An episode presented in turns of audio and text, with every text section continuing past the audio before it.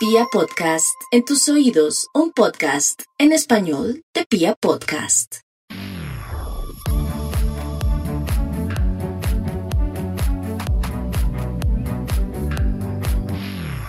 Hola, hola, bienvenidos a un nuevo episodio de El Closet Profesional, este podcast en el cual cuestionamos desde el amor aquella decisión que muchos tuvimos que tomar a temprana edad, que fue la elección de una carrera profesional. Hoy tengo como invitada a Julie Peñuela. Ella es coach y terapeuta holística, pero ella realmente comenzó, digamos que en todo este camino a través de la enfermería. Bienvenida Julie, qué chévere tenerte por acá. Angeliquita, muchísimas gracias. Qué rico eh, estar en este escenario que hayas eh, creado esta, este momento para que así sucediera. Muchas gracias por la invitación. No, gracias a ti por estar aquí. Cuéntanos un poquito cómo fue este tema de salir del closet profesional, pasando de la enfermería como tal. Sé que em, eres enfermera general, y tienes como tal el título y te dedicabas a todo este tema relacionado con la parte médica tradicional y pasar como a todo este tema de sanación, ¿no? A nivel energético y transpersonal. ¿Cómo fue ese paso? ¿Cómo te diste cuenta? Que de pronto ya no querías más la enfermería para ti?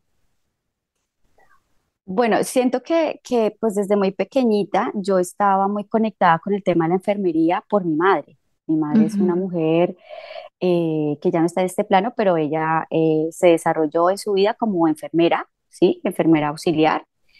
Em, y luego, eh, digamos que fue desarrollando otras cosas, pero en el proceso de, de, niña yo veía a mi madre y yo desde chiquitica ya sabía lo que quería hacer. O sea, yo decía, yo voy a ser enfermera.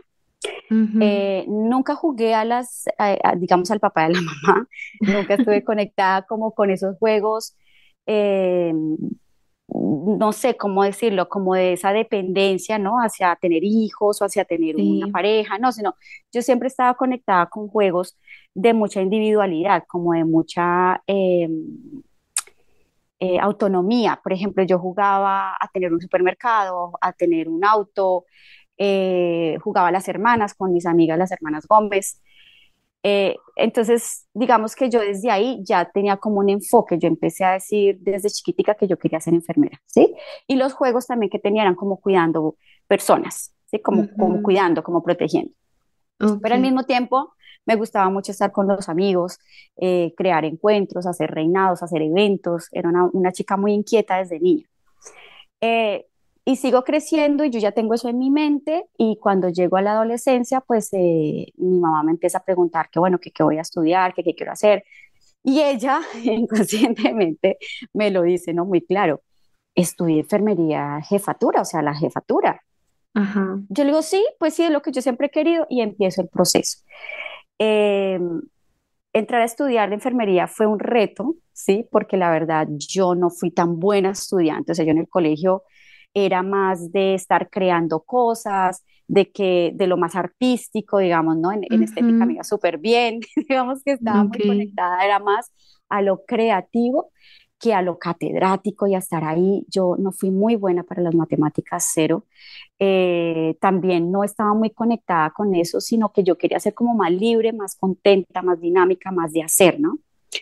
Cuando empiezo a estudiar enfermería, pues claro, todo empieza a cambiar porque la enfermería es una carrera muy de mucho estudio.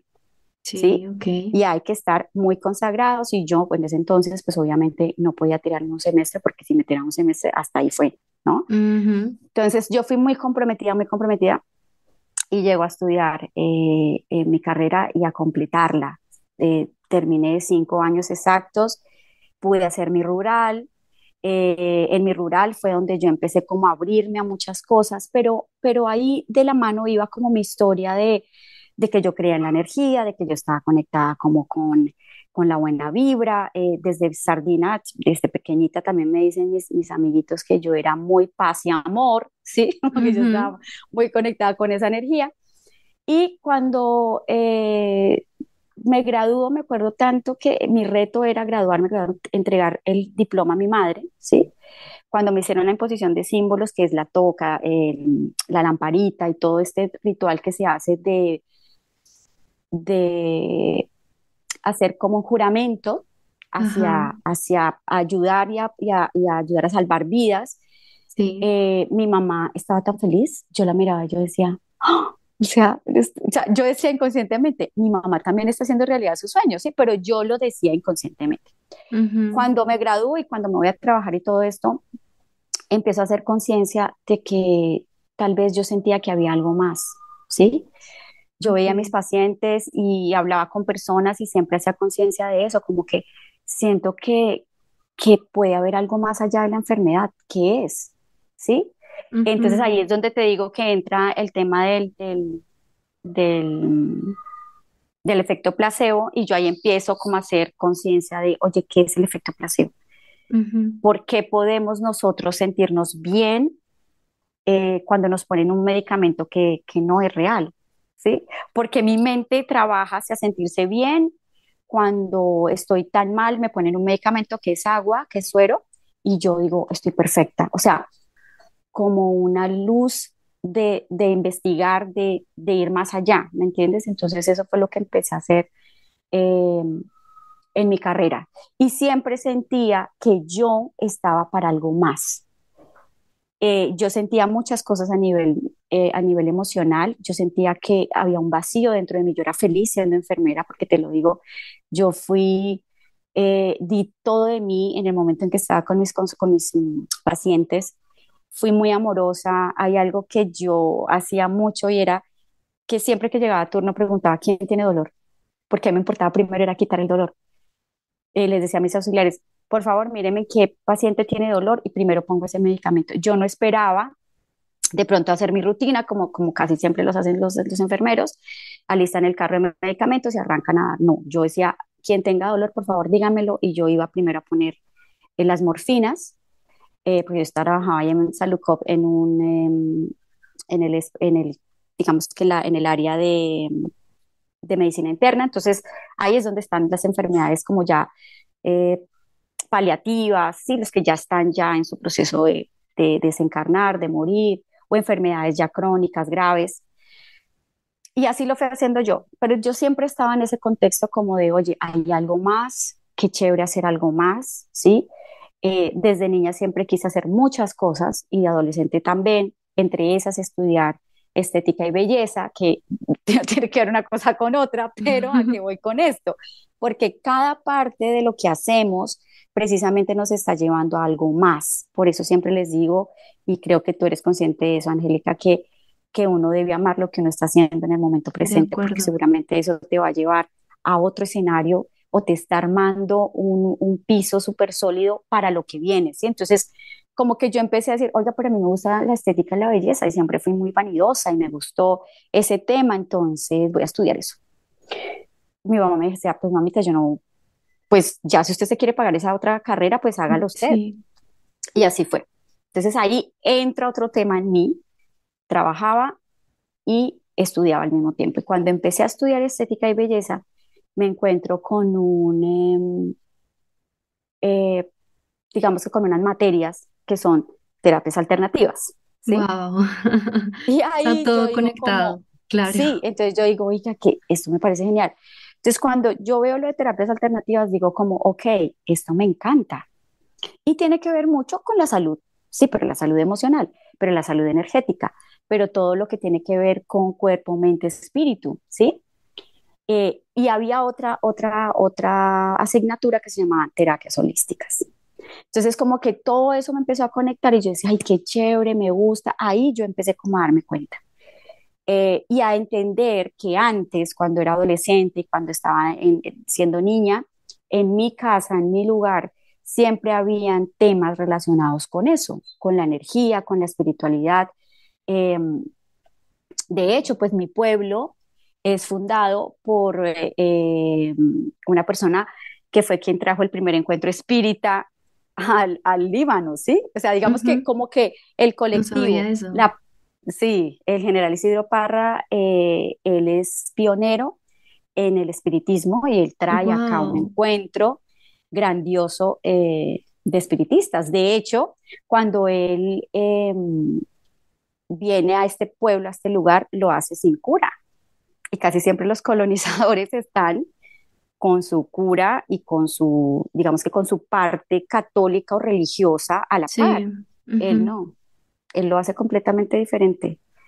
Él tenía una mente muy abierta, entonces digamos que desde ahí, desde nuestras raíces, ya paso a la parte familiar y desde mi, desde mi historia siempre estaba como conectada yo con el tema de las energías, con el tema de los libros, con el tema del misticismo, sí, pero yo no lo entendía, ¿ok? Yo lo veía, pero pues no lo hacía consciente. De hecho, compraba yo libros de yoga, pues yo no practicaba yoga. Compraba libros de meditación, pues yo no meditaba. O sea, era una cosa, no sé cómo llamarlo, pero era inconsciente, ¿ves? Y cuando yo empecé a darme cuenta que entro a esta carrera de, de estética y belleza, yo digo, oye, a mí esto me encanta y puedo alternarlo. Y entonces me, me mostraban libros y, y, temas muy puntuales de, de, lo que era la energía. Y yo se lo compartía a mi médico amigo, Ramiritos, el doctor Ramiritos.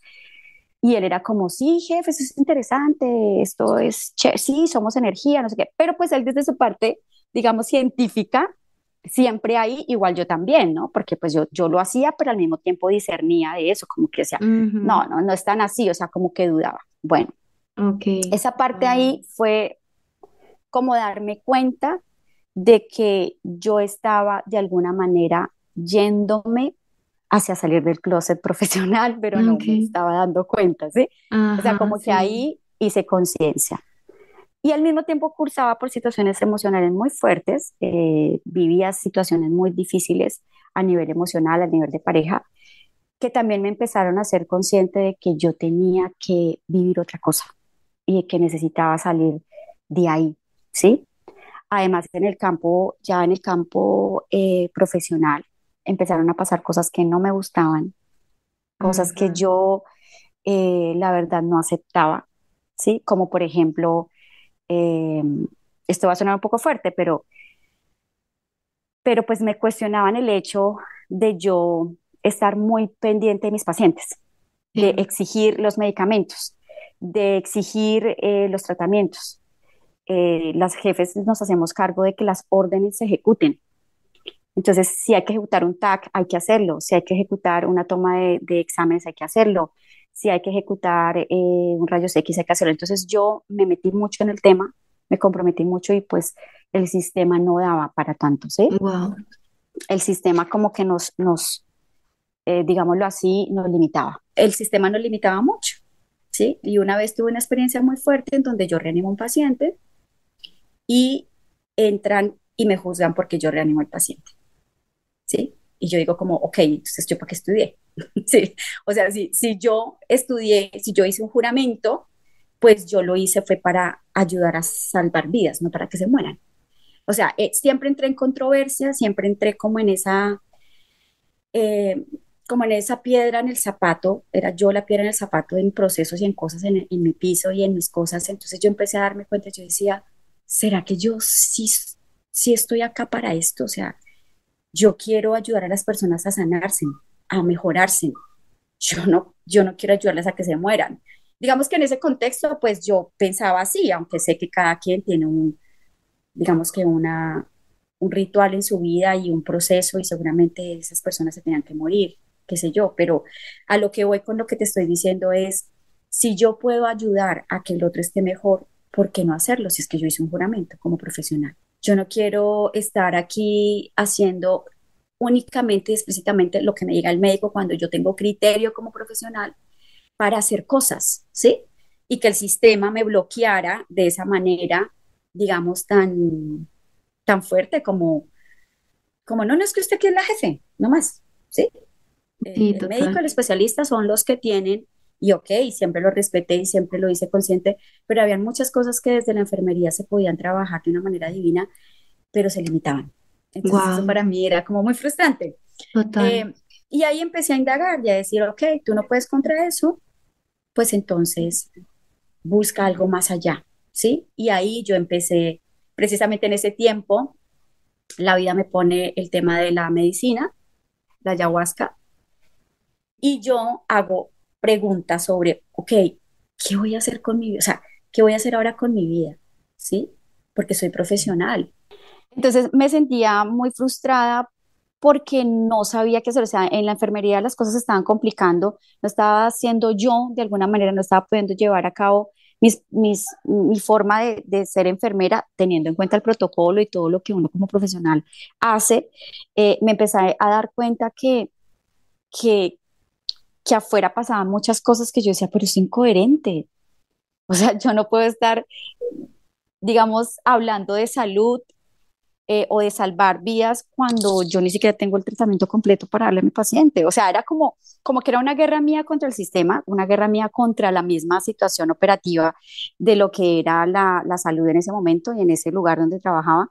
Entonces, como que yo dije, no, venga, esto no, yo no puedo más con esto, entré en una coherencia tenaz y aparece en ese tiempo mi hermana Sandra con su eh, vida espiritual y con todo este contexto, porque siento que una de mis grandes maestros es mi hermana mayor, y donde me dice, hermana, vamos a tomar ayahuasca. Y yo pues con mi, con mi mente de enfermera, pero también con mi mente de estoy estudiando y abriéndome a otras cosas eh, que son holísticas, era un conflicto, ¿sí? Claro. Y yo entré y le digo, pues están locas, o sea, ¿cómo van a hacer eso? Eh, eso es re peligroso, o sea, eso, eh, en fin, o sea, yo entré en ese contexto de juzgar, ¿sí? Ese momento de lucidez, pero la vida me lleva a ese momento, me lleva hacia ese chamán, hacia ese líder espiritual que en este momento es un, es un gran profesional en lo que hace, y me dice como, oye, ¿por qué no tomas? Eso te puede dar claridad. Pero entonces yo lo, yo lo, yo lo uso como, ay, qué tal que sí, pero al mismo tiempo era mi, era mi choque, sí, era mi, como con el tema eh, científico y el tema emocional. Y yo decía, pero una enfermera tomando eh, medicina, o sea, no, era todo un tema que me confrontaba, ¿sí? Porque era difícil para mí, pero era lo que se me estaba mostrando en ese momento de mi vida, como las cosas como que se me estaban dando para que yo eligiera un camino. Y como yo venía mal emocionalmente por una relación, entonces yo dije, ¿será? Pero yo con mi ego, no, eso no me parece, no. Y cuando supe que mi mamá iba a tomar, yo dije, no, ustedes enloquecieron. Si quieren, entonces yo las acompaño eh, y llevo destroza, líquidos, catéteres y todo, por si quieren pasar algo. entonces era como que, claro, entonces era como mi ego también eh, negándose a que yo entrara en la espiritualidad, negándose a que yo eh, de pronto descubriera otra cosa, ¿sabes? era mi ego como diciendo, no es que usted es enfermera y usted, usted es su conocimiento y usted tiene que hacer esto y usted tiene que seguir, ahora tienes que especializarse, comprar casa, carro, casarse y tener hijos. O sea, como que ahí yo era, era confrontándome contra eso. Y entonces el, el chamán me dice, ¿por qué no tomas? Y le digo yo, eh, ¿sabes qué? No, no lo voy a hacer. Y me dice, esta es la salida a la pregunta que tienes, porque tú estás muy mal y tú sabes que necesitas ayuda. Y a mí se me hizo un nudo en la garganta, Angélica, una cosa loca. Y yo hice como, claro, me estaba conectando con mi sabiduría interna y era como que, pues hágale, de pronto ahí usted resulta sabiendo qué es lo que tiene que hacer, siempre buscando la, la afuera, ¿no? a ver si de pronto ahí se le soluciona su vida o tal vez le dicen qué tiene que hacer o si se tiene que ir o si tiene que renunciar o no. o sea, era como uno buscando lo que uno ya sabía que estaba dentro. Entonces, fíjate que, que así empezó como mi proceso. Wow. Eh, ahí yo hago conciencia de que empezaba algo a ocurrir en mi vida. Sí, ahí, ahí yo dije, aquí hay algo que va a pasar. Y lo que pasa es que yo empiezo a decirle a mi familia, me voy a ir del país. Pero eso vino, te lo juro, eso vino de la nada, era como una cosa, no sé cómo llamarla ahora. Okay. Me voy a ir del país, me voy a ir del país. Y mi mamá decía, pero ¿cómo se va a ir del país? Yo le decía, sí, mamá, porque yo quiero estudiar. Yo vi lo de terapias alternativas y, y terapias holísticas y yo dije, wow, quiero hacer algo más. Entonces me dice, como, como mi amor, ¿usted cómo se va a ir? Eh, si usted ya tiene todo, más bien busque si puede especializarse en renal. Justo eso te iba a preguntar, porque ahorita que comentas tu historia me parece muy interesante que, que tú decías, ok, sí, me gustaba la, la enfermería, porque pues de, de, todas maneras estabas ayudando personas hasta, hasta cierto punto y en cierta medida, pero igual te sentías vacía y era como un tema de quiero algo más. Buscó algo más, pero ese algo más no era una especialización, no era seguir la carrera de medicina, no era una maestría, no era un posgrado, era por otro lado. ¿Y cómo hiciste? Porque, ¿qué pasa? Pienso que en, actualmente pasa mucho eso, pero como que lo confundimos. Pensamos que lo que necesitamos es estudiar más a profundidad de lo mismo. Y es como, Claro, claro. no necesariamente. ¿Cómo, has- cómo hiciste para, para poder como diferenciar esto de no, no me voy por la parte tradicional, es, es algo más profundo? Porque lo que te digo, había un llamado dentro de mí, había algo dentro de mí que me decía, es acompañar a las personas a sanar, pero no a través de lo que estás haciendo, sino de otra manera, pero no sabía cuál era la manera. Ok, Entonces, ¿qué hice? Seguir mi corazón, como, ok, me voy para Buenos Aires. Sí, me voy. Pero todo siempre estaba conectado ahora con las terapias holísticas. ¿Sí me entiendes? O sea, como que siempre yo estaba diciendo que chévere estudiar una, una actualización, hacer algo más, e- empaparme el tema, conocer del tema. ¿sí? Y ahí es cuando yo me voy para Buenos Aires, eh, me voy en el mes de octubre, me acuerdo tanto, y voy a hacer papeles, a sacar mi DNI, todo lo de, lo de empezar a estudiar, y me encuentro con eh, una escuela de estética que se llama Viviana Bustos, donde ahí hablaban de terapias alternativas y de, terap- y de, y de terapias holísticas. ok, Entonces yo decía, pues esta es la, eh, aquí es, ¿sí? Pero como te digo, yo sentía que había algo más, pero no sabía qué era. Entonces siento yo, y por eso lo siempre lo hablo ahora, que es importante seguir nuestro corazón porque la visa confirma, él tiene, él tiene algo que es seguro, pero entonces ahí es donde entra mucho la mente de las personas y dicen, bueno, ¿y de qué vivo? Bueno, ¿y entonces qué hago? Bueno, ¿y cómo me organizo? Si yo quiero llegar allá, pero pues soy enfermera ahora y tengo que trabajar como enfermera, o sea, no hay otra opción. Claro, Entonces, ahí es donde yo digo que, que se activa todo el tema de la fuerza de voluntad y de determinación. O sea, yo sabía que a mí se me iba a venir el, no sé, el caos porque yo me iba, ¿sí? ajá, Eh, de hecho, pues mis papás, eh, yo sé que en, en mis papás les dio muy duro que yo dejara de ser enfermera jefe, que tuviera mi vida estructurada y que tal vez tuviera sueldo fijo. Ahí es donde yo hago como conciencia de que hay algo más que tengo que hacer, ¿sí? Y, y que tenía que ser muy determinante en el momento de eso y yo sentía que tenía que hacerlo sí o sí, ok, sí que tenía que irme eh, y era un llamado interno, era una cosa que me movía hacia irme del país y de hecho pues lo hice. wow, Lo hice y, y me lancé a dejar todo. Mis amigas me decían, Julia, ¿usted está segura? Pero es que usted va a dejar la carrera, la enfermería, su dinero. Y como uno siempre está buscando como oportunidades o, o cómo justificarse, ¿no? Entonces en ese tiempo, eh, pues la empresa por la que trabajaba estaba ya muy mal y sabíamos que se iba a finiquitar. Yo dije, no, porque es que ya, mira, esto se va a acabar. Y entonces, pues, obviamente es la gran oportunidad. Reclamo mis cesantías y chao. Eh, eh, ahí están mis ahorros y me voy. ¿Sí me entiendes? O sea, como que uno siempre está justificándose. El tema era mi mamá, mi papá y mis hermanas. claro, Y yo decía, Dios mío, yo he sido como la que estudió, ¿sí? Eh, y que desde ahí, digamos, si lo abordamos desde la parte transgeneracional o desde el árbol, que es algo a lo que yo también me dedico ahora, sí, entiende uno mucho, porque uno siempre guarda una lealtad al clan. Y la lealtad al clan es hacerlo igual al clan, eh, no mejor que el clan, ¿sí? wow, Porque entonces el clan dice, oye, pero es que tú no estás haciendo lo mismo que yo. ¿sí? Nosotros le guardamos lealtades al clan en donde si yo me salgo eh, del cuadro, si yo me salgo del rebaño, pues es terrible para el clan, ¿sí? claro, Se siente como una, una como una traición, traición, ¿no? Claro, ¿sí? Total, se siente como una traición y desde, digamos que desde el transgeneracional se vive así. Si yo eh, veo que todas las, fa- las mujeres de mi clan están tristes y lloran y viven mal, y pues yo no puedo ser la excepción.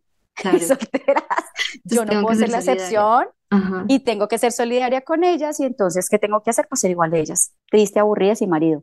O sea, es como una cosa que en serio pasa y ahí era mi confrontación, como, ok, yo lo estoy haciendo diferente y me siento mal porque ellos se van a quedar sin mí.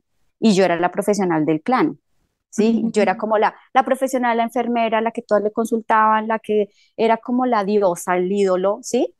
sí, Entonces eso también me marcaba mucho y me cansaba como, como persona. Yo no quería ser la, la, la, digamos, la que le solucionaba todo al clan, ni quería ser el ejemplo a seguir del clan, no, nunca lo vi así, ¿sí? Y de hecho mi papá me comparaba con una prima que es, es una persona profesional hermosísima, una mujer que amo y adoro, y yo le decía, papá, pero es que yo no soy ella, yo soy yo, y yo quiero ser yo, o sea, eh, está muy bien por ella por lo que ella ha logrado, pero yo puedo lograrlo de otra manera, me quiero ir, o sea, era como que siempre era esa parte del clan, ¿no? Porque desde que tú naces te ponen nombre, partido de fútbol, partido político, te ponen el color, te ponen todo y es que vas a ser como tal y vas a hacer no sé qué. Y de alguna manera, eh, desde el transgeneracional también se trabaja lo siguiente, el sueño que yo no hice eh, como madre, como padre, pues lo proyecto en mi hijo, para que mi hijo lo haga y me haga realidad el sueño a mí como papá. ¿Sí? Y eso pasa mucho, Angélica, en el proceso de, digamos, de cuando los hijos empiezan a, preguntarse qué quieren ser, ¿sí? Y lo primero que hacen los papás, ¡pum!, es proyectar el sueño que ellos no, no hicieron realidad. Inmediatamente lo proyectan al hijo y le empiezan a decir, no, pues haz esto, haz lo otro, ¿sí? Desde que es un niño hasta más o menos hasta los 16, hacia los 14, le dicen, usted va a hacer lo que usted quiera, papito, usted haga lo que quiera, usted va a ser feliz. Pero cuando ya entra la realidad de que está terminando el bachillerato, ya empiezan a decirle, no, pero usted debería hacer tal cosa. Y usted debería estudiar tal otra. Y ahí es cuando siento que pues todo se desbarata y empiezan a permearle a uno las ideas, lo que uno quiere, los sueños que uno tiene. Y ahí empieza el papá a decirle, no, eso no sirve. No es que quiero ser cantante y usted qué va a vivir. No es que quiero ser escritor, pero usted cómo se le ocurre. Entonces prácticamente a mí me pasó eso. Es cuando yo digo, me voy para Argentina porque quiero estudiar terapia. Y eso como para qué.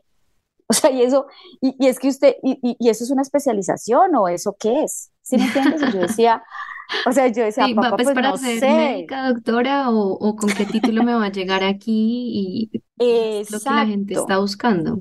Es lo que está socialmente aprobado, además. Exacto. Entonces, fíjate que ahí el inconsciente familiar o el árbol familiar entra a tener mucho peso frente a lo que los hijos van a hacer, frente a lo que las siguientes generaciones van a hacer, porque las siguientes generaciones están es como, ay, ¿qué hago? ¿Será que estudio lo que me dice mi papá? ¿Será que estudio lo que yo quiero? Eh, y, y cuando no lo haces así, cuando no estudias lo que tú quieras, pues tú sientes culpa y tú sientes que le estás fallando al clan y que le estás fallando a las personas que te dieron la carrera, que te ayudaron, que te aportaron, y es un peso dolorosísimo.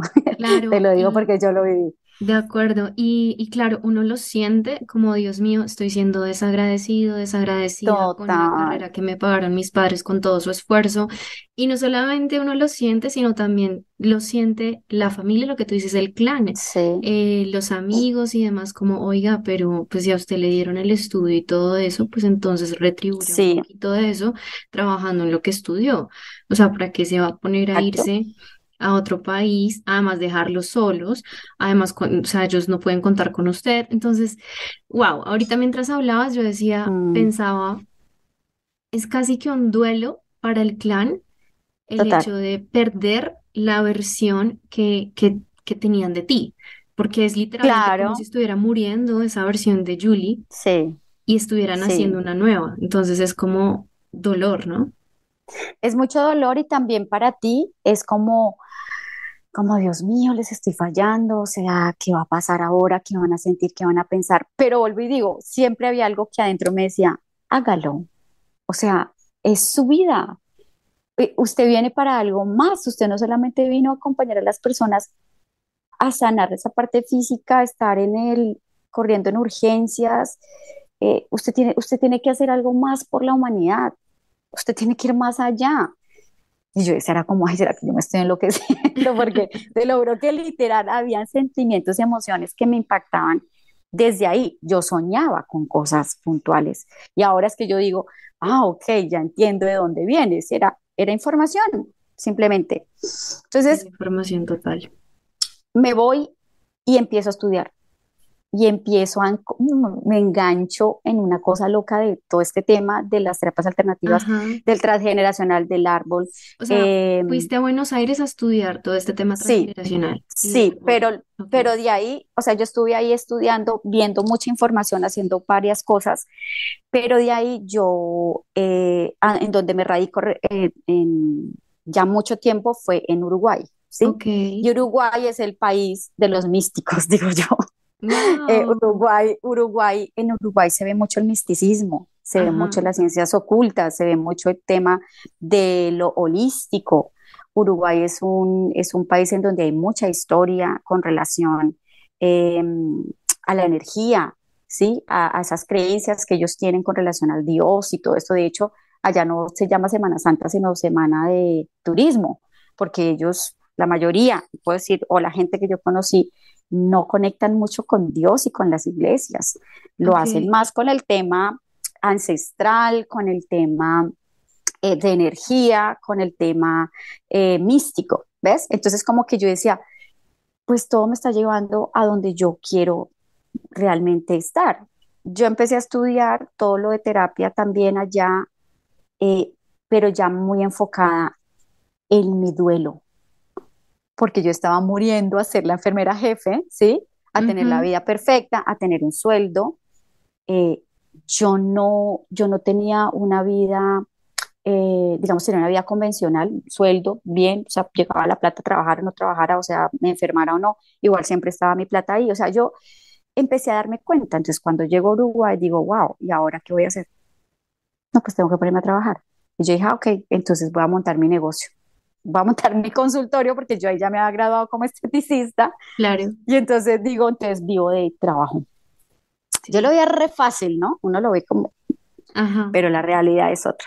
Y ahí entro, eh, digamos, a, a, vivir en Uruguay y el derecho a piso se demoró un tiempo, o sea, el que la gente me conociera, yo monté mi negocio, eh, un consultorio y literal, a mí me entró un paciente ocho meses después de haber montado el negocio. Y qué fuerte. Yo, yo volanteaba, me acuerdo tanto, eh, eh, por toda la 19, eh, por Gaboto y por todas esas calles importantes en, en, Montevideo, y a mí la gente no me recibía los volantes. Mm. O sea, fue un momento durísimo y era confrontándome, ok, ¿y ahora qué vas a hacer? Y ahora y el choque, ¿no? O sea, ya era enfermera jefe y acá usted no es nadie, o sea, como una cosa dolorosísima para mi ego, exacto, dolorosísima para mi ego. Y ahí, eh, ahí yo hice como mucha más conciencia y dije, ok, es un reto, yo ya estoy acá, no me voy a devolver, ya hice pasar a mi familia por todo esto, yo tengo que seguir adelante, o sea, no voy a rendirme, ¿sí? Y, y eso fue como como mi proceso, o sea, estudiaba, pero al mismo tiempo practicaba conmigo. Viviendo eso y diciendo, ok, llevo la acción. Ah, usted quiere hacer esto, sosténgase. Eh, usted quiere graduarse, ok, así, Entonces empecé como, como todo un, un, tema, ¿no? Y sabía que tenía que darle un orden a eso. Yo decía, pero ¿cómo le doy un orden a toda esta información que tengo? Y aparece una información de coaching y en el 2012, 2013. Y yo digo, no, porque valía mucho. Y yo dije, bueno, ¿y ahora qué? Y yo quiero estudiar eso. Todos los días, no, cada, cada rato, en cada semana iba a, a la academia Latin eh, Coaching a, a verlos, pasaba por la, por la, por el lugar y decía, yo voy a estudiar acá, yo voy a estudiar acá. No sé cómo, pero yo voy a estudiar acá. O sea, siempre estaba como conectada con eso, ¿sí? Eh, y un buen día, siempre iba a los talleres gratuitos de ellos, siempre estaba ahí, yo era colaboradora, estaba como todo el tiempo conectada, porque yo decía, yo algún día voy a estudiar acá. Eso fue en el 2013. Pasó eh, la muerte de mi madre, bueno, pasan cosas muy fuertes durante el 2013 hasta el 2018. Y en el 2018 entro a estudiar a Latam Coaching para certificarme, ¿sí? Porque yo sentía también que necesitaba que mis familiares vieran esta, este tema de ser coach desde lo profesional, para que digan, ah, claro, pues entonces es que como dejó de ser enfermera, ahora va a ser coach profesional. O sea, el ego. El ego. Ahí yo les estaba dando, reparándole a ellos como esa, eso, como justificándoles también que si había dejado el clan era para algo mayor, ¿sí? No era, no era por el hecho de irme y ya, no, era para algo grande. Y empiezas a estudiar la certificación. en ese lapso que tú mencionabas del 2013 al 2018, tú continúas en Uruguay como tal, haciendo todos tus estudios, y en ese mismo tiempo falleció tu mamá. Sí, sí, yo, yo empiezo a hacer... No estaba cerca de ella, ¿sí? Pues nosotros nos hablábamos todos los días. Ajá. Pero pues yo estuve supremamente comprometida con el tema de estudiar, ¿sí? Con estar ahí. Mi mamá viaja a verme, entonces eso fue genial. Mm. Ella viaja en el 2015, ¿sí? 2013, 14, 15, sí. Ella estaba, ella estuvo conmigo, ella estuvo viendo dónde estaba, pues yo ya ahí tenía, estaba, estaba viviendo con una pareja, estaba ahí muy conectada con el tema de cómo de llevar una vida eh, profesional y al mismo tiempo como realizada, ¿no? Entonces, no, pues mi hija enfermera y su pareja es médico, no, pues perfecto, y tú estás estudiando en otro país, o sea, como que todo sí. se mostraba de una manera como lo querían ellos finalmente, como lo quería mi papá y mi mamá, ¿sí? Entonces era como eso, como que ahí digo, ay, bueno, sí, chévere, porque ya siento que lo estoy haciendo bien. O sea, era como una sensación de, ok, les estoy cumpliendo a mi clan.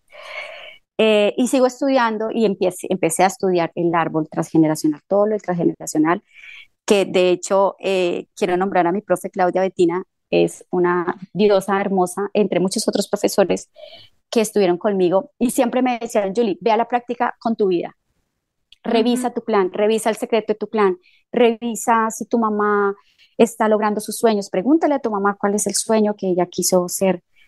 Entonces todo esto como se que fue conectando y yo viajo a Colombia porque mi mamá se enferma.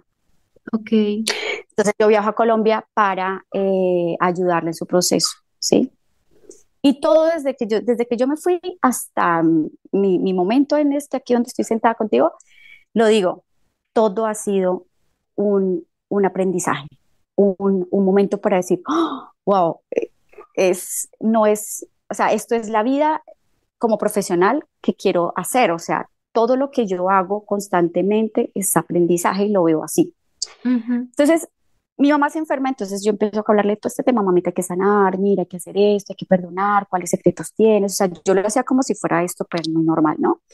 Cuando en realidad es algo muy álgido y muy, muy doloroso entrar en una persona y decirle, oye, ven, cuéntame tu realidad, cuéntame tu historia. Entonces, cuando yo siento a mi mamá en una cafetería frente a la clínica de eh, Tolima, me dice, le digo yo, mamá, necesito que me ayudes porque tengo que graduarme y necesito saber todo lo de mi árbol.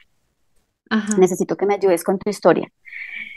Claro, cuando yo le pregunto, ella entra como, ¿y, y como qué será lo que, lo que toca decirle, mamita? Como que, como que, que hay que, luego, ¿por qué? ¿Quién le pregunta a usted eso? Y le dije, mami, es que necesito saber si hay secretos en el árbol, necesito saber si usted quería hacer lo que es ahora, necesito saber tú cómo te sientes, si eras feliz con mi papá. ¿Qué pasó en mi embarazo cuando yo estaba en tu barriguita, que es el proyecto sentido? ¿Qué pasó conmigo? Cuando yo le hice esa pregunta, mi mamá casi se muere, o sea, fue, fue difícil cuando ella me dice eso, yo como, yo como que digo, ah, ok. Le digo, bueno, mami, no parta. Si quieres más adelante, vamos hablando. Pero yo sentí que iba a ser, o sea, para ella iba a ser tenaz. Wow, tremendo. Claro, claro. Y, y, lo que tú dices, lo que pasa es que los padres siempre tratan como de hacerles pasar a sus hijos el menor sufrimiento posible, ¿no? Y que nada duela y que, y que ojalá nada sea difícil y entonces mm, de ahí se crean muchas historias que nos, como que nos ayudan a sanar así superficialmente esas posibles heridas, pero que a la larga, pues es importante conocerlas porque nos abren más camino. Entonces ella te dice que, que tu embarazo no fue como tan fácil, fue un proceso más bien un poquito complicado, pero además de todo ella, ella te comentó acerca de un sueño que ya tenía sin realizar, ¿no? Sí, claro, ella, ella quería ser enfermera. O sea, ella estudió enfermería, pero pues ella lo hizo en el auxiliar, auxiliar pero ella quería ser enfermera, ¿se me Ella quería tener mucho más, como más nivel, digámoslo así. Como jefe de enfermería, ¿sí? Claro, sí, entonces para ella era como algo que tal vez ella no había podido hacer y que pues su hija lo estaba haciendo realidad, ¿me entiendes? Eh, recuerdo tanto que cuando yo me graduó le digo, mami, mira que está su diploma, o sea, y todo es inconsciente, ¿ves? Sí. Y yo le digo, aquí está tu diploma, Y ella se queda así como, sí, y, y, y nos tomamos la foto, pero eso yo lo recuerdo muy bien. Entonces, fíjate, y cuando ella me dice que el embarazo fue duro, pues ahí entro yo como a confrontar la historia de mi madre, ¿sí? De todo lo que pasa con mi madre. De hecho, soy la doble de mi madre. En el transgeneracional, en el árbol, pasa que si somos dobles en, de alguien en el árbol, pues nos cargamos muchas cosas de esa persona, entre esas sus sueños, lo que ella no pudo hacer, pues entonces nosotros lo encarnamos con el deseo de hacerlo y de, sacarlo a la luz, ¿me comprendes? Entonces siento que ella, al ser mi doble, eh, yo le cumplí el sueño a ella. Y eso fue mucho después que yo empecé a entenderlo, mucho después de la muerte de ella, que obviamente fue algo que nos afectó a todos y especialmente a mí, porque yo me voy del clan, acuérdate, ¿no? Entonces yo les fallo de alguna manera al clan, eh, le estoy hablando desde la parte transgeneracional. Entonces, obviamente, yo me cargo esa culpa.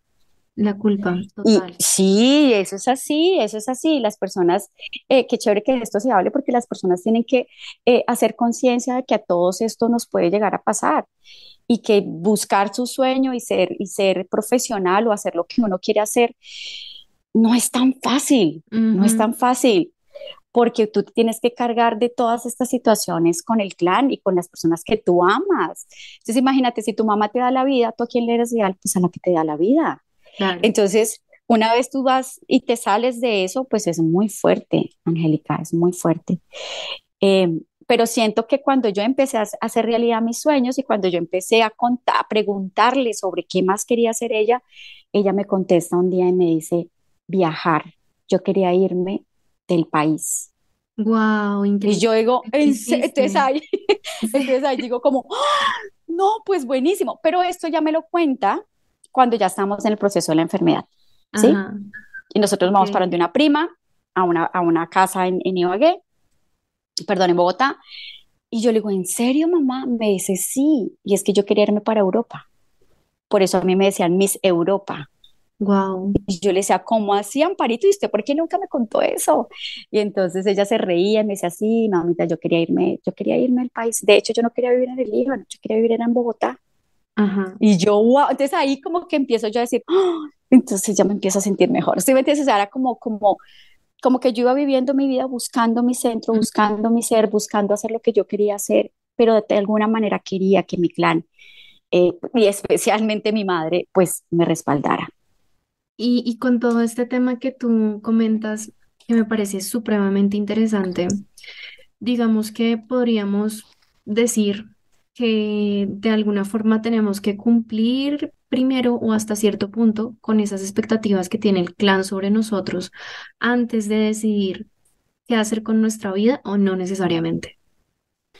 Pues sí es importante como ver, conocer la historia. De hecho, pues eh, lo dicen grandes, grandes eh, digamos que maestros.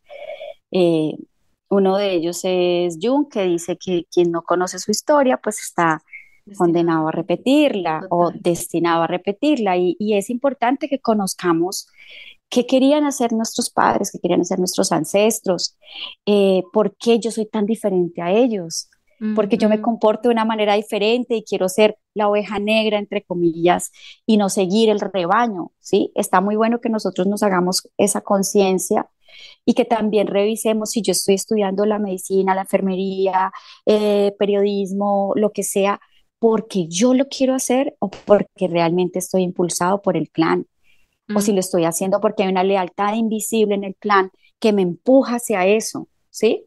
Entonces, está muy bueno que nosotros conozcamos nuestra historia antes de tomar, eh, digamos, de tomar decisiones. Por ejemplo, a mí llegan mucho las madres y me dicen, es que mi hijo está rebelde, no quiere hacer, no quiere, ¿qué hago? Y yo le digo, bueno, ¿tú qué querías ser cuando tenías esa edad? ¿Tú estabas pensando ser piloto o ama de casa? ¿Tú estabas pensando ser astronauta o estar siendo enfermera? O sea, ¿Tú crees que, por ejemplo, todos esos sueños no cumplidos que tienen nuestros padres de alguna manera se proyecten en la posible rebeldía que nosotros tenemos durante la adolescencia y que nos hace no saber ni qué queremos? Tal vez nuestros padres no sabían en su momento tampoco qué querían. Sí, claro, porque mira que desde una mirada de unidad, como todo está conectado, ¿sí? Y desde la información, nosotras, eh, nosotras como hijas heredamos el 95% de la información de la madre. Entonces, todo lo que mamá quiso hacer y no quiso hacer está dentro de la información de su hijo, ¿sí? Entonces, cuando una madre empieza a, observarte, a observarse y a darse cuenta de que lo que hizo fue para agradar a sus papás eh, y empieza a identificar que su hijo quiere hacer algo completamente diferente a lo que el clan hacía, pues ahí ya hay una campana y una señal, ¿sí? De que esa madre capaz tenga que ir hacia su historia, hacia su origen, hacia ese mandato familiar o esa lealtad familiar, pues que se la revise precisamente para no impactar o no proyectar en su hijo lo que ella quiere y no lo que realmente su hijo quiere ser en su vida profesional o en su vida amorosa, esto en todos los planos, Angélica, ¿sí? Porque de hecho pasa cuando hay una persona que, que le gusta eh, una persona de su mismo sexo. Claro. Desde la mirada transgeneracional, toda la información está en el árbol. Por ejemplo, el secreto. Si yo como mamá guardo un secreto, mis hijos lo van a revelar a través de sus experiencias, de sus comportamientos. Y eso no lo digo yo, ni, ni tampoco lo dicen pues los padres de la, de la del transgeneracional o de la, de la psicogenealogía.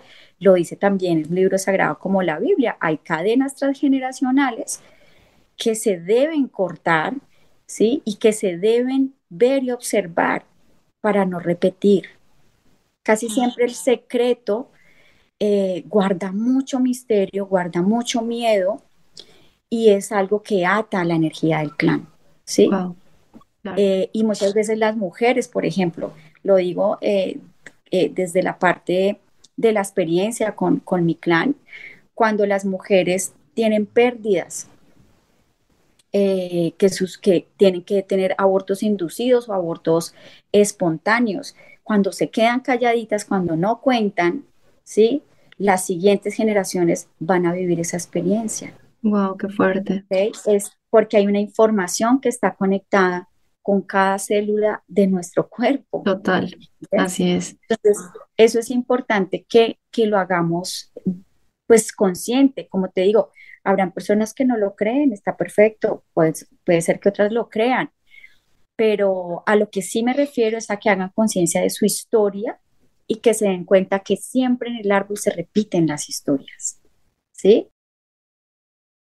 Podríamos decir que, digamos, cuando, cuando estamos hablando de temas profesionales, puede que lo que, lo que, no sé, sintamos que queremos hacer está alineado con lo que nuestro clan quiere que nosotros hagamos. O sea, como que nuestra felicidad puede ser que esté alineada a lo que el clan quiere para nosotros. Pero cuando esa felicidad no está alineada con lo que el clan quiere, es decir, yo, yo siento como que debo hacer esto y demás por temas de lealtades que hay como tal en mi clan familiar, pero en el fondo hay como un conflicto interno que yo digo, yo siento que debo hacer esto porque pues esto es lo que ellos quieren de mí, pero no es lo que yo quiero para mí. Entonces es ahí donde deberíamos comenzar a indagar qué era lo que sucedía, digamos, en la vida de nuestros padres y de nuestros ancestros, como para entender un poquito si estamos proyectando el sueño de ellos. Sí, claro, sí, y es importante conocer eso, ¿sí? Porque si te das cuenta, casi siempre pues nosotros repetimos el patrón de conducta, de usted tiene que ser como su abuelo. Y hay, de hecho, clanes en donde todos son médicos porque el abuelo fue médico. ¿Me comprendes? Entonces uno como padre eh, y como hijo también debe empezar a explorar y a investigar qué es lo que pasa, como me pasaba a mí, ¿viste? yo no sabía que yo quería llegar a este camino, a, ser terapeuta y acompañar a las personas a sanar sus heridas, pero ya no físicas, sino emocionales, ¿viste? Y, estaba ligado a la enfermería, sí, tal vez, pero ¿de dónde vino esto? De la, del cuestionamiento de quererme, de decir, Julie, ¿tú en realidad quieres ser eso en la vida? ¿Tú en realidad sueñas con esto? Sí, entonces pienso yo que mientras uno va en la búsqueda, primero estar acompañado por profesionales, por personas que lo puedan ayudar a ese despertar, ¿sí? Y digamos que en el tema de si son eh, adolescentes, pues importantísimo que la mamá y el papá eh, les permitan a sus hijos de pronto consultar ¿sí? Un profesional, un psicólogo, un terapeuta, alguien que los pueda guiar en su búsqueda em, precisamente para que no se repitan las historias. Porque puede ser que muchas personas sean, por ejemplo, yo era, enfermera, yo era enfermera y era feliz. Sí, yo era feliz. Pero ahora soy más feliz. O sea, ahora cuando hago esto, siento que soy más feliz ahora porque me siento completa, Angélica. Es como si te pasa a ti. Es como que no me importa si se van las horas y las horas y las horas trabajando en esto y no paro cuando después pues eso me factura, porque en realidad es como que estoy tan feliz haciendo lo que, que me gusta que no le pongo el pero, ¿sabes? Y a todo le busco solución. Mientras que cuando era enfermera era diferente, siempre tenía una molestia, siempre estaba como, ay, y esto y lo otro. Si mi hijo quiere ser tal cosa, ¿será que yo lo estoy impactando a nivel de, de mi información? ¿O yo estoy influenciando de alguna manera a ese hijo para que sea alguien en la vida, cuando de hecho ya somos alguien solo por el hecho de estar vivos. O sea, es como eso, ¿no? Como que nos, nos hagamos conscientes de no proyectar en los hijos y si yo lo estoy haciendo preguntarse, claro que pues esto no lo sabe mucha gente, Angélica, ¿sí? Este tema de, del clan familiar y del árbol, pues muchas personas también lo desconocen. Y, por ejemplo, mi mamá tenía muchos otros sueños, pero pues a ella nadie le preguntó. Y ella pensó que el camino era hacerlo como mi abuelo y mi abuela, que se casaran, tuvieron hijos y listo. Así es, así es. Esto me parece, me parece un tema supremamente interesante. Me gusta muchísimo todo lo que comentas porque creo que de alguna manera nuestra alma siempre nos va diciendo y nos va guiando el camino. Así para nosotros como que racionalmente no tenga sentido o para los demás. Y por ejemplo, a mí me pareció muy interesante al inicio cuando comenzamos y tú eh, mencionaste que estabas estudiando estética y belleza y que eso fue lo que te llevó a las terapias alternativas. Es increíble ver cómo es de perfecto todo, pero si uno dice no tiene nada que ver enfermería con estética y belleza, que me voy a ir a hacer allá, pero hay algo adentro que te dice, oye, sí, haz eso, es porque hay algo más, entonces al inicio mm, de pronto no haga mucho sentido, pero a la larga sí es parte del camino que el alma te está trazando. Claro, porque hay un propósito. Exacto. Un propósito de vida, pero más allá hay un propósito divino. Y ese propósito es el que es, que es el que te lo señala tu corazón. Pero entonces ahí uno se puede confundir. Obvio, yo estaba muy confundida en muchas cosas, como cuando aparece eh, el tema de la medicina en mi momento donde yo era enfermera. ¿Sí? De tomar la medicina. O sea, era como, como, contradictorio, pero una terapia que hice con un gran terapeuta, un problema, un tema mío, muy confrontante para mí, un tema de proyecto sentido, él me dice, pero es que a usted ya le habían avisado que, que usted iba a hacer esto que hace ahora. ¿Por qué se cuestiona tanto? Y yo le digo, no, pero ¿quién? O sea, o sea, yo en mi, en mi tema yo le decía, no. Y él me dice, sí, tú ya estabas iniciada hace mucho tiempo. Wow. Pero yo no entendía.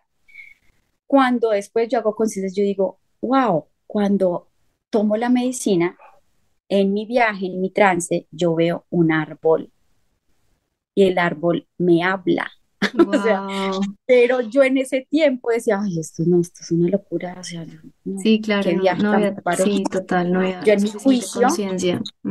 Exacto y ahí yo veo literal un árbol con rostros, las ramas en los rostros, todo, Y ahora yo me dedico a trabajar el árbol. qué increíble, qué bonito. Sí, qué chévere. Bueno, mi Julie, entonces eh, ya para finalizar este episodio, este bonito episodio, muy alineado con todos los temas transgeneracionales, eh, cuéntanos cuál es tu libro o película favorita o alguno que recomiendas para todo este proceso. Eh, bueno, hay, hay varios que para mí, desde mi experiencia, me ayudaron muchísimo, ¿sí? Eh, hay una película que conecta mucho conmigo, que ha sido mi película favorita desde que era una adolescente, que es Comer, Rezar y Amar. Siento que ella me, me, conectó con esa, con esa búsqueda, ¿sí? Como con, como con no parar a algo porque hay algo más, ¿sí? Eh, y si bien pues se relaciona todo un tema de amor, de pareja, siento que el amor más importante es uno. Entonces yo cuando veo la situación de Julia Roberts eh, jugando o, o, moviéndose en el tema de su amor y de las pérdidas y de sus parejas, yo lo conecto como conmigo, conmigo misma, ¿sí? con esa Julie que ha tenido que morir a muchas cosas y que tiene que ir a buscar ese amor verdadero que es ella misma, o sea, es como, como esa conexión. Ok. Eh, hay un libro que me movió mucho, eh, que, me, que siento yo que, que me ayudó mucho también desde ese tiempo. Era un libro de Chamalú, eh, que habla acerca como del viaje, es que no me acuerdo el nombre, pero es el viaje, como el viaje hacia el encuentro, algo así se llama, es de Chamalú, de un, de un terapeuta boliviano. Y hay otro libro eh, que tiene que ver pues con toda esta parte de la historia del transgeneracional, como de la de lo que es la, mm, los traumas familiares y todo, que es muy bueno, lo recomiendo, se llama Este dolor no es mío. Ah, ok, sí lo he escuchado. De Mark eh, Walling, creo que se llama. Eh, sí, y ese, por ejemplo, me, me mueve mucho eh, hacia entender muchas cosas. Bueno, y hay mucha otra literatura, yo recomiendo mucho la literatura de Enrique Corbera, él habla mucho del transgeneracional, ¿sí? Em, Corbera, de acuerdo, sí y pues el maestro de todo este transgeneracional, que es Beth Hellinger, que es también el padre de, las constelaciones familiares y de todo el tema transgeneracional. Ahí también hay mucha información. ¿Cuál es la persona a la que más admiras? Wow, muy. No sé, hay, hay, hay como tantas, eh, pero siento que, que a mi madre. Ajá. Sí, total. Ok, bien. Cuéntanos, Julie, em, ¿qué crees que te diría tu niño interior, es decir, la Julie de siete años, si entrara por ahí por la puerta en donde estás corriendo en este momento a abrazarte y a decirte algo? ¿Qué te diría? Siento que me, que, que me diría que estoy, la estoy honrando, que estoy haciendo lo que ella quería. De hecho, de niña siempre yo reunía gente, reunía gente en mi, en mi, en mi casa y jugábamos a bailar y a comer cosas, o sea, y yo siento que mi niña está cumpliendo su sueño, porque mi niña en el fondo lo que quería hacer cuando estaba reuniendo tanta gente en su casa y les ponía música para bailar, lo que quería mi niña era que fueran felices las personas. Qué lindo, qué bonito. Y siento que yo estoy haciendo eso a través de lo que hago. Yo acompaño a las personas a que encuentren su felicidad, su propio poder. Qué bonito. Que se den cuenta que tienen cosas maravillosas adentro y que no podemos desperdiciar nuestro, nuestro paso por esta tierra siendo infelices. Es como algo que siempre lo he sentido y ella sé que, que, que en este momento se siente muy orgullosa de mí y me dice, lo logramos. Ay, me encanta. Me encanta, me encanta, qué bonito. Y ya para finalizar. Es muy emotivo, Angélica, este podcast. es muy emotivo. Esa, esa, pregunta siempre, siempre genera que, pues claro, que no conecte con ese niño que, que, quería tantas cosas. Y yo siempre he dicho que al final nuestro niño interior siempre estaba buscando ese adulto que lo protegiera, que lo entendiera, que fuera su verdadero héroe y demás. Y ese adulto somos nosotros mismos después de varios años, ¿no? Entonces nos corresponde como ser el adulto que realmente abraza a ese niño interior y le dice, oye, estamos aquí y estabas muy bien. Cuando jugabas todo eso, estabas muy bien. Entonces me parece... Sí, sí, yo también lo siento así. De hecho, yo saco y siempre la conecto mucho en muchas cosas, ¿sí? Y esto que yo hago, por eso te digo, a mí, yo amo esto. Esto que hago ahora como terapeuta es lo que a mí me mueve completamente. Entonces siento que que está bueno que todos lleguemos ahí. Si realmente queremos lograr un sueño, no paremos, no paremos de hacerlo.